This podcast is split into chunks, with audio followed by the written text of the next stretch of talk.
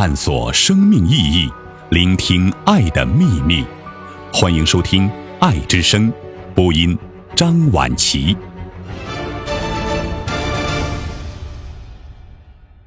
我的一百岁感言，杨绛。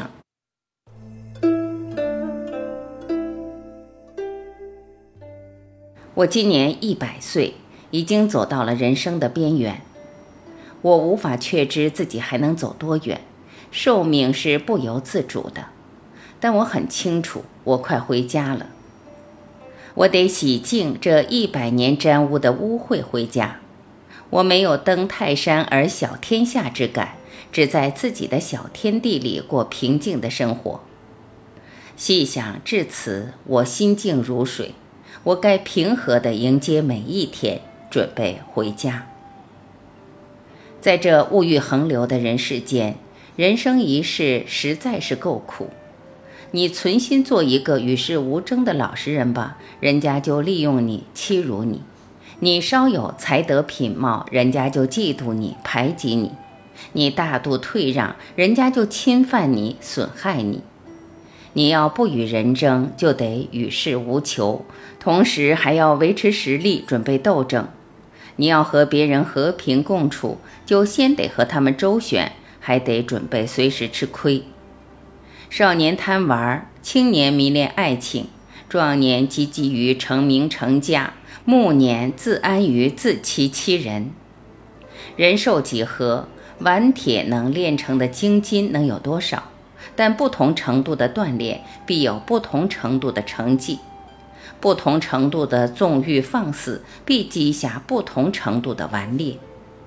上苍不会让所有幸福集中到某个人身上。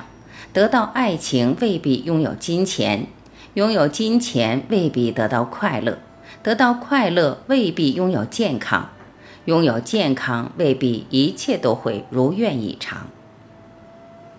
保持知足常乐的心态，才是淬炼心智、净化心灵的最佳途径。一切快乐的享受都属于精神，这种快乐把忍受变为享受，是精神对于物质的胜利。这便是人生哲学。一个人经过不同程度的锻炼，就获得不同程度的修养、不同程度的效益。好比香料捣得越碎，磨得越细，香得越浓烈。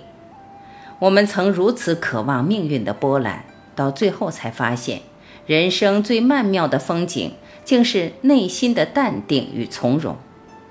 我们曾如此期盼外界的认可，到最后才知道，世界是自己的，与他人毫无关系。